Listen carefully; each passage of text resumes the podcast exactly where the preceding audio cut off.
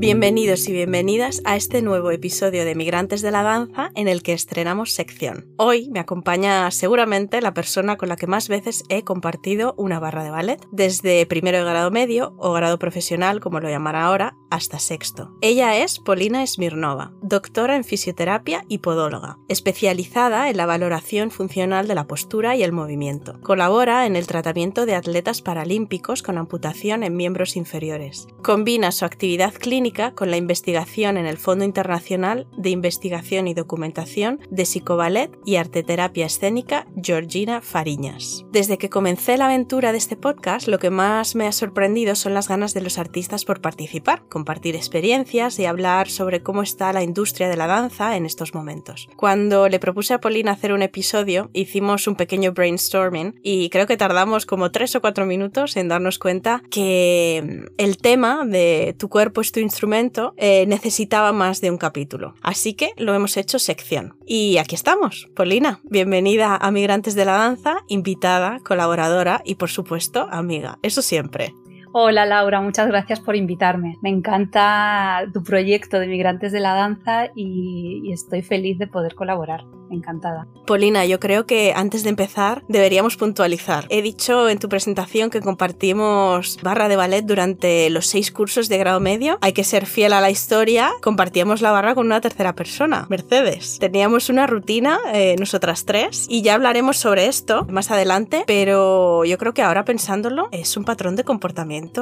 Estábamos en nuestra pequeña burbuja, en nuestra zona de confort, todo lo que nos fue sucediendo a lo largo de los años, eh, yo creo que lo guardamos en una cajita de recuerdos y es muy especial y de hecho, bueno, cuando nos reunimos las tres lo, recordamos todo muy cómico y como unas anécdotas muy bonitas, yo creo, ¿no? Sí, con mucho cariño y, además son unos recuerdos muy vívidos, ¿verdad? Yo creo que además teníamos, o yo por lo menos lo, recuerdo como un verdadero ritual matutino digno de, yo creo que de un buen psicoanálisis. y era un ritual para mí, por lo menos, como digo, pues para centrarme, prepararme el día, para calentar mm, físicamente, pero también, no sé, un poco mentalmente. Cuando digo físicamente, calentar de la manera que considerábamos o yo consideraba más adecuada, más apropiada, para sentirme mejor durante las clases, acallar los dolores. Digo ahora este, digo, inciso de considerado mejor porque, claro, hay muchas cosas de las que hacía en ese ritual que ahora sé que no me beneficiaban demasiado y que, bueno, yo creo que podemos hablar más adelante de, de todo eso. Y a mí, por ejemplo, me gustaba llegar muy pronto, a lo mejor demasiado pronto, colocaba la barra, además esa barra que siempre colocábamos en la misma parte de la clase y además en la que eh, en esa misma barra nos colocábamos de una manera precisa, ¿no? En una posición siempre la misma todos los días y ese rato de, de calentamiento, de contarnos las cosas de, bueno, de ese día o de lo poco, ¿no? Que, que llevábamos de día, de la mañana, de, calentar, estirar y, empezar a calentar motores para el día. Sí, lo recuerdo con mucho cariño. Bueno, pues Lina, yo tengo una pregunta que creo que es eh, la idónea para que nuestros oyentes comiencen a conocerte un poco. Después de estudiar en el conservatorio, ¿por qué eliges estudiar fisioterapia? Es una buena pregunta, que yo misma me la he planteado más de una vez.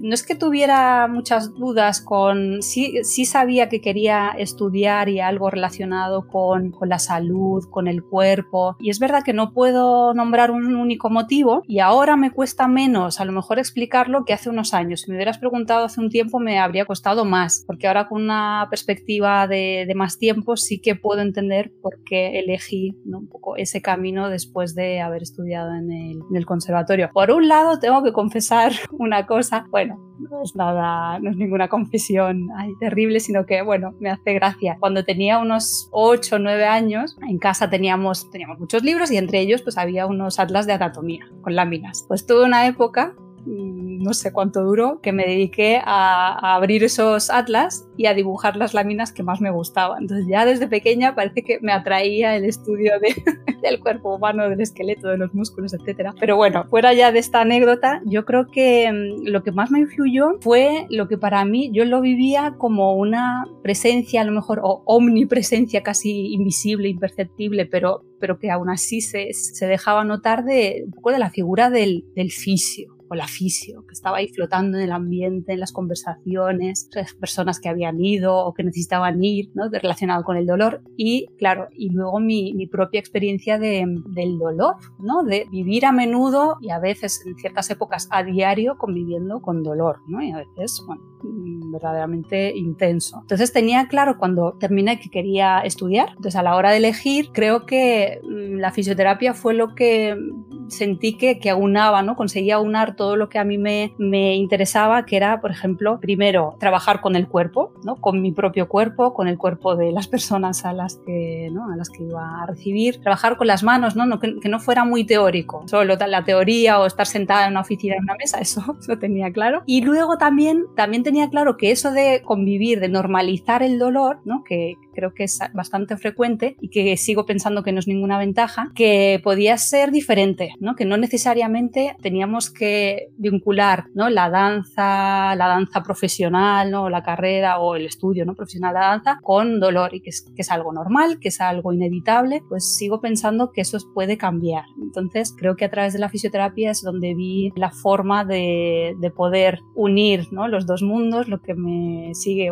me gustaba y me sigue gustando y estudiar el movimiento, ¿no? Trabajar con él y sobre todo, y me gusta esta forma de decirlo, así un poco poética, lo, la utilizaba una profesora mía en la carrera, creo que es una forma de cavar el pozo antes de tener sed, ¿no? De prevenir. Y yo soy una convencida de la necesidad y de la, de la potencialidad de la prevención. Y mm, Paulina, ahora escuchándote, sobre todo, ¿no? Cuando hablas de convivir con el dolor cuando estábamos estudiando y bueno, en mi caso luego a través de los años durante mi carrera profesional, yo me he encontrado muchas veces con la frase de mm, cuando tienes que decirle a un repetidor o a un coreógrafo, me duele esto. Muchas veces me han preguntado, ¿pero es dolor bueno o es dolor malo? ¿Esto existe, esta diferencia entre el dolor? Buena pregunta. Claro, siempre, por ejemplo, me llama la atención, o me llamaba al principio la atención cuando venían a consulta estudiantes, sobre todo, ¿no? Bailarines, bailarinas. Y claro, yo les preguntaba, ¿pero te duele o cuánto te duele? Y siempre la respuesta era, o muy a menudo, lo normal. Es decir, consideraban que había un, como un dolor de base normal y casi bueno y necesario, y luego había un dolor malo, como tú dices, que era el que había que evitar o que ya era señal de algo serio y de que sí que había que hacerle caso. A ver, el, dolor en cualquier caso es, un proceso eh, natural y normal en el sentido de que tiene que existir porque es una señal de alarma de nuestro organismo de que algo, tenemos que cambiar algo o prestar atención en, en el cuerpo, ¿no? Es decir, sí es verdad que es eh, una percepción subjetiva, hay umbrales diferentes de dolor, entonces cuando normalmente yo creo que cuando se habla de ese dolor bueno, es un dolor que tiene que ver con, con la actividad física intensa que, claro, que implica un, tanto el estudio en el conservatorio como luego la actividad profesional, que, claro, produce cambios en el tejido, es muy exigente, que produce también productos, bueno, químicos, ¿no? En la sangre por, pues esa, por esa actividad metabólica que no siempre pueden ser gestionados adecuadamente porque no siempre podemos también tener el reposo adecuado, que en el deporte suele respetarse más y en danza menos. Entonces, por ejemplo, hay esas sensaciones de molestia o de trabajo muscular o fatiga que se suelen llamar dolor bueno, ¿no? Es algo así que está de fondo, es como un ruido de fondo que aún así yo considero que a, él también, a ese tipo de dolor también habría que prestarle atención, porque es un dolor cuando no recibe la atención necesaria, ya, claro, te está avisando, te está avisando, que ya evoluciona si, claro, ese aviso bajo y tenue no recibe una respuesta, no hay ninguna retroalimentación, ¿no? Se envía el mensaje pero no hay respuesta por, por nuestra parte, ya va habiendo cambios plásticos, es decir, cambia verdaderamente el tejido. Yo no, no digo ni siquiera que se rompa, pero ya empieza a haber consecuencias ¿no? en las estructuras que luego van a producir dolores o signos o de nuevo mensajes más intensos, esos dolores malos que ya queramos o no tenemos que, que escuchar y tenemos que tratar. Pero claro, creo que es un error esperar a tener ese tipo de dolor para empezar a prestar atención o cambiar algo, claro, porque ya es un momento en el casi punto de no retorno, sino que de nuevo podemos prevenir y pararnos un poco a escuchar, a hacerle caso a esos pequeños avisos, a ese dolor bueno, para ver si tenemos que cambiar alguna cosa que puede ser cambio, claro, ahí entramos en un tema muy amplio, puede tener que ver con nuestra técnica, puede tener que ver con déficit de sueño a lo mejor, o nuestra alimentación, ahí o incluso un momento de, estrés o gestión emocional que habría que, al que tendríamos que prestar atención. Qué interesante, Paulina. Yo creo que esto es un tema que, que podríamos dedicar un podcast completo en el futuro. Ahí, lo dejo. Otra pregunta que yo quería hacerte, ¿crees que el haber estudiado danza te ha ayudado a la hora de estudiar la carrera de fisioterapia? Porque estabas familiarizada con el cuerpo humano y con los dolores de una manera diferente a lo que lo estaban tus compañeros y compañeras en la facultad. Yo estoy convencida de que sí. En la facultad es verdad que muchos de los compañeros sí que se dedican y compañeras se dedicaban antes o bueno, o, habían practicado deporte o tenían algún, algún tipo de relación con, con el aspecto físico ¿no? del cuerpo. Y en mi caso, creo que eh, también me ayudó el hecho de, más allá de que, por ejemplo, en el conservatorio tuvimos la asignatura de anatomía aplicada a la danza, ya teníamos, bueno, cierta, o yo consideraba que tenía cierta ventaja, ya estaba algo más familiarizada con la asignatura que otros compañeros que no, no lo habían tocado nunca, pero lo que más me ha ayudado, pienso que es la, nunca mejor dicho, la incorporación, ¿no? el, haber vivido en mi, interiorizado, ¿no? En mi propio cuerpo el, el movimiento, el movimiento en general, el dolor, las estrategias para evitar el dolor. Todas esas, esas pequeñas cosas creo que son muy valiosas para empatizar con los pacientes y para entender mejor en general y para entender mejor a los, los bailarines y las bailarinas que cuando vienen, ¿no? cuando tienen una lesión, normalmente ese dolor malo del que hablamos. Primero hablamos el mismo idioma, ¿no? Nos entendemos, yo sé si me, si me hablan de un paso, de un gesto, de una parte de la, claro, de una coreografía o de una clase, sé de lo que me están hablando. Pero es que también hablamos el mismo idioma porque entiendo la experiencia que están teniendo. Entiendo, ya hemos dicho que la experiencia del dolor es subjetiva, es totalmente personal, pero me puedo poner en su lugar y para mí eso es muy importante. Y en su lugar de ese proceso que tienen tanto físicamente como emocionalmente. Pues sí, totalmente de acuerdo. Y sobre todo también yo creo que es muy importante, como bien dices, poder empatizar con lo que ese dolor supone para el bailarín en su rutina diaria, bueno, pues ya sea que están en época de ensayos o en época de funciones. Pienso que es, es, muy importante que la persona que está encargada de cuidar tu cuerpecito empatice, empatice con, con tus dolores. Y hablemos ahora de nuestro instrumento, de su importancia para los bailarines, pero también como comunes mortales. Porque yo ahora que trabajo con bailarines profesionales y lo veo todo un poco ya desde otra perspectiva, cuando tengo algún lesionado o lesionada que es muy cabezón y quiere hacer más de lo que debería eh, en ese momento por la lesión, termino siempre diciéndoles la frase, solo tienes esa rodilla, por ejemplo. Y cuando dejes de bailar, la vas a seguir necesitando para vivir. Por el momento es una frase que me funciona para calmar un poco, un poco su ansia. Pero es verdad que somos eh, terriblemente cabezones. Mucho, muy cabezones.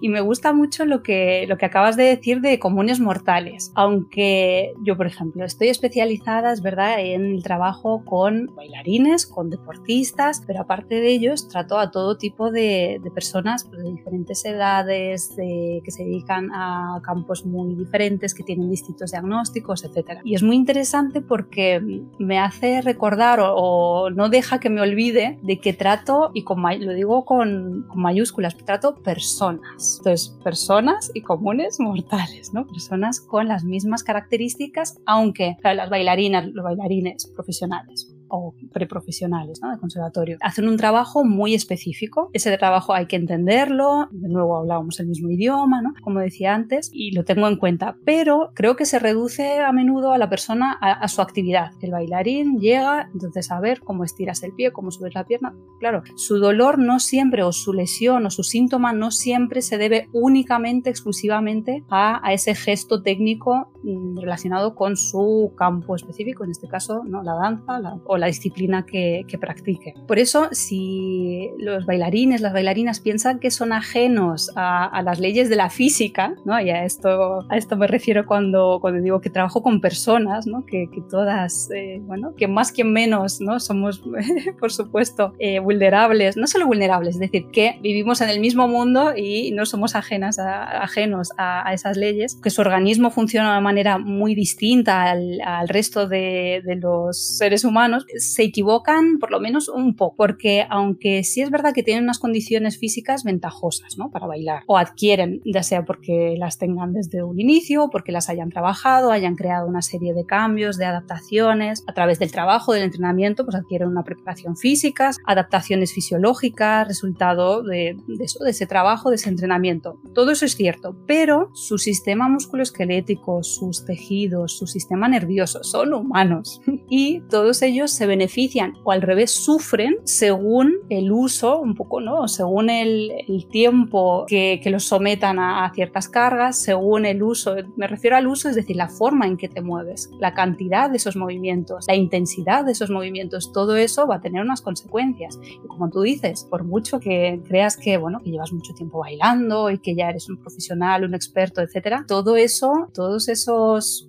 impactos, vamos a decirlo así, se van acumulando y por supuesto que pasarán factura eh, en un futuro. Y eh, deben recordar, igual que deben hacerlo, bueno, el resto de las personas o los deportistas de élite, los que tienen cierto nivel de, de actividad física, que esa actividad física es saludable, eso es innegable. Pero el alto rendimiento y la danza profesional es alto rendimiento a efectos físicos y también diría de nuevo volvemos ¿no? mentales, yo creo que eso es indivisible. Si no invertimos tiempo y atención en el cuidado de ese, como decías tú antes, cuerpecito, la factura llegará. Claro, de nuevo, otra vez, y esto me encanta, está en nuestra mano a veces revertirlo y por lo menos prevenirlo. Desde luego, porque no me ha pasado mucho, pero yo creo que quizá este tipo de comentarios vienen más de profesionales de la vieja escuela, ¿no? Pero yo he escuchado alguna vez decir, no, no, es que, es que eh, no tienes por qué lesionarte o fulanito nunca se ha lesionado. Yo creo que esto es completamente mentira. O sea, todo el mundo que practica o, como estamos hablando, personas de la calle, todo el mundo tiene dolor y hay que prestar atención